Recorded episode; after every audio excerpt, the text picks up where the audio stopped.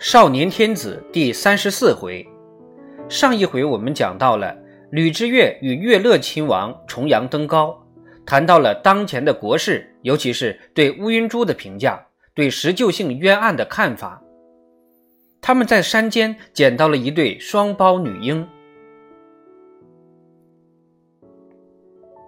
第四章一一。春风绿了川原，又是清明时节。坡上一株老杏树，曾经繁华的有如一团淡绯色的云，此刻却在春风中零落了。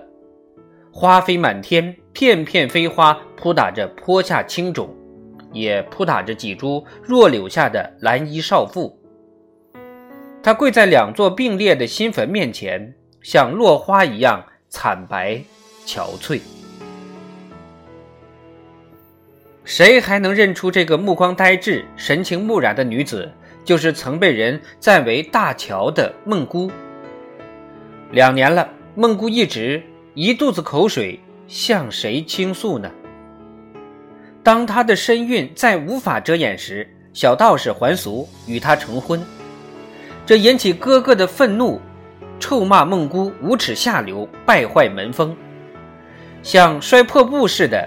摔给他一百两银子，叫他滚蛋。母亲好说歹说，才倚着娘家的后墙，拿着银子盖起一所小院，安置了这对小夫妻。孟姑怕她的丈夫，怕他苛刻阴沉的目光，怕他终日不言不语的恶毒的静默，尤其怕他无休无止的对她的欲念和作践，仿佛他连娼妓也不如，只是一样东西。一件衣服，她有身孕后，丈夫不踢她的腰了。孟姑明白，这是因为她肚子里的孩子是她的后代，而不是为了她。就连白衣道人最终决定要小道士还俗，也是为了这个。他们要他生儿子，生朱家的后代。孟姑自己也盼望生个儿子，好改变自己的悲惨境遇。不幸，她生了女儿，一对可爱的双胞胎，所有的人都失望了。小道士冲进产房，凶狠狠地盯着自觉有罪而惴惴不安的孟姑，一步一步逼近，猛一伸手揪住孟姑的头发，让她的脸正对自己，然后慢慢的，像在一次次的积蓄力量似的，左一个耳光，右一个耳光，直到孟姑嘴角出血。乔氏跪在地上哀求为止。从此以后，小道士像是从中获得了乐趣，几乎每天都要折磨孟姑。在这种时候，他总要孟姑面对着他，他要仔细的观察他脸上的痛苦表情。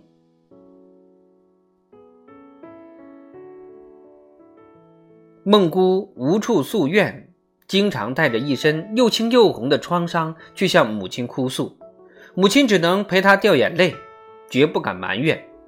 她不时悄悄抚慰女儿说：“只要大功告成，孟姑就是王妃娘娘了。忍得苦中苦，方为人上人呐。”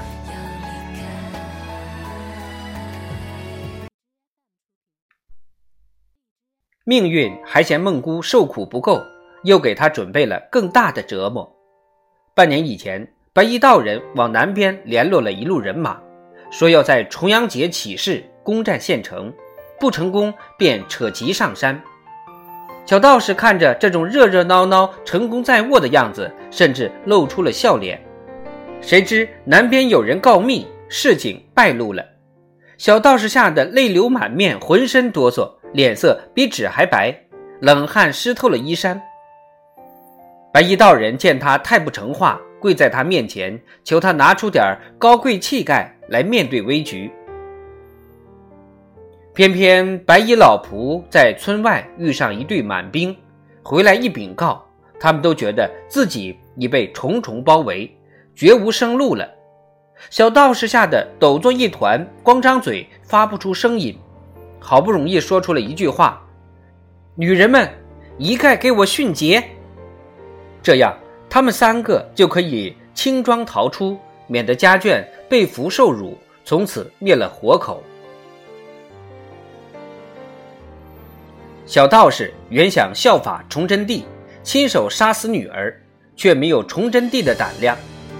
他命令白衣老仆抱走了两个孩子，转脸又立刻逼乔家母女三人和袁道姑师徒三人自缢。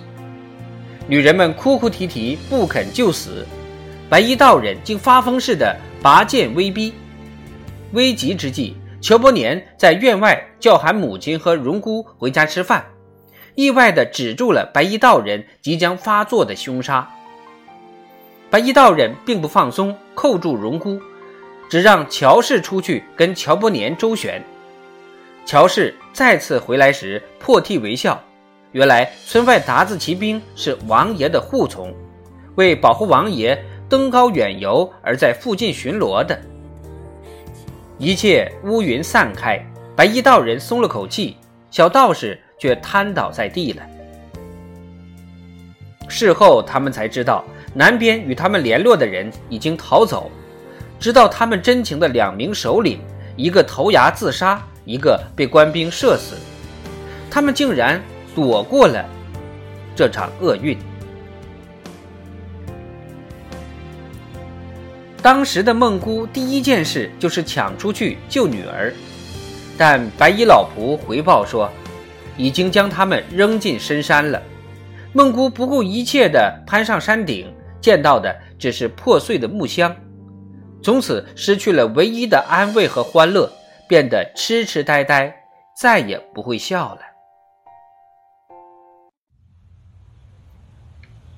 清明节，他为两个女儿在乔家祖坟边筑了坟台，埋下他们的小衣服、小帽子、小鞋，为他们烧纸祭奠。像墓里真的躺着他们小小的身体似的，他默默祝祷，愿心爱的孩子每日入梦，安慰他苦透了的心。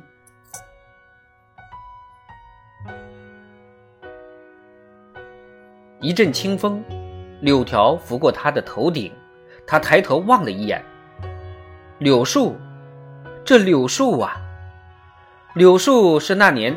童春哥第一次从京师回来时栽的，那时候，他还悄声地问孟姑：“你说为什么把柳树栽到你家坟地上？”孟姑怎么会不懂呢？他姓柳啊，他要与他生死相依呀。那时孟姑又喜又羞，头都抬不起来了。这一切已经那么遥远，好像发生在几十年前，孟姑还没有出生的时候。又好像发生在别人身上。孟姑手扶弱柳，凝望着天边的白云，仿佛在云间看到了童春的淡淡面影。她深深地叹了口气，喃喃地说：“童春哥，你在哪儿？这辈子还能见到你吗？”两行清泪汩汩而下。大姐，打听个事儿。轻巧柔和的女声音，响在孟姑背后，她微微一惊，赶忙回身。离她不远，一个长相好看的年轻女子微微笑着，一身行装，还背了个包袱，手帕拉得很低，几乎遮住眼睛。稍远的路边还有两个女子矗立着，头低的看不清面貌和年龄，也在等待着他的回答。你们庄子上有没有个白衣道人？孟姑一惊，再次打量眼前的几个人：蓝布长袍，黄白色剪绸裙，腰里束一条青罗带，打扮毫不起眼。他们表情恳切，温和的微笑和求人帮忙的低下口气，减少了孟姑的疑虑。他问：“找老道有事？”女子更加谦和了。方圆百里都传遍了，说他医道高，我们是诚心诚意来求仙方的。孟姑放了心，一指环秀观，就在那儿，每天下午行医赐药。女子低头弯腰谢了，并不就走，又小声问：“白衣道人有个徒弟叫月明，也在这里吗？”孟姑咬住嘴唇，心头砰砰乱跳。月明，这是她丈夫的道号。她慌乱的不知所云。这我不知道。三个女子很快走向环秀观，孟姑呆呆的朝他们后影望了片刻，叹了口气，开始慢慢腾腾的收拾祭品。她迟延着，真不想回家。不知那丈夫又会在什么时候发作？一想起他歪扭着脸的怪笑，她就浑身发抖。大路上静悄悄的，只有孟姑一个人踽踽而行。自从垦荒政令下到永平府，马兰村的无地平民非常高兴，他们有的按规定从县里带得耕牛种子到山边去开荒，有的干脆举家离开永平。回到河南、山东去垦田。朝廷垦荒政令规定，新开土地六年不征赋税，这下可救了不少穷苦人。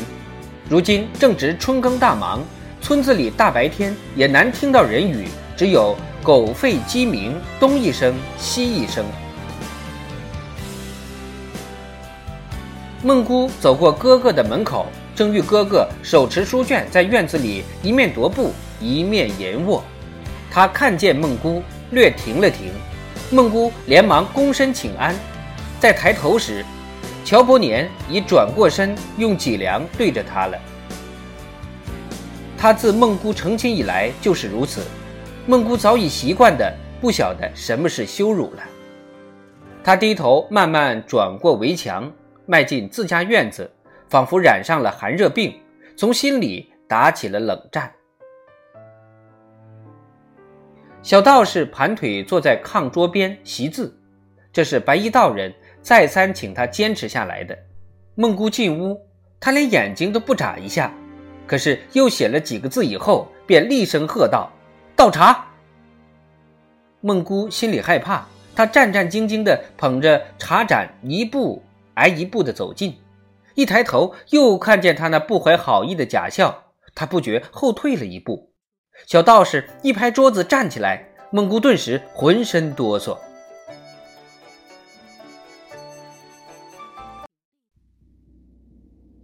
砰砰砰！院门被打得山响，白衣道人的声音在叫门。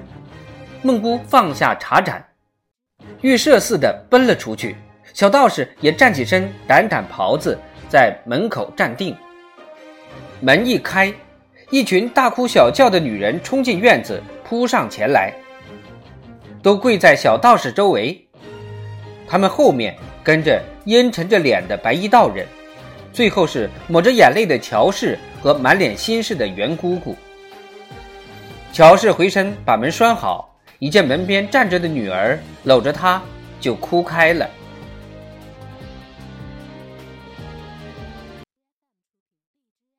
孟姑又惊又怕，她认出来是刚才问路的三个女人，此时都去掉了手帕，一个个可算的是年轻貌美。袁姑姑的两个徒弟没戴发冠，全然俗家女子打扮，虽然不及那三个漂亮，但正值十六七八岁，扣逗年华，面色鲜艳，体态轻盈，也很招人看。这是怎么回事？孟姑偷看丈夫一眼。只见最后一点尴尬已从她唇边消失，代之而来的是一脸毫不在乎的冷笑。她稳稳地站着，说：“怎么都跑了来？有什么了不得的大事？”哇的一声，问路的女人放声大哭，其余的也跟着哭，哽哽咽咽，无休无止。小道士脸一沉，大喝道：“不许哭！我又没死！”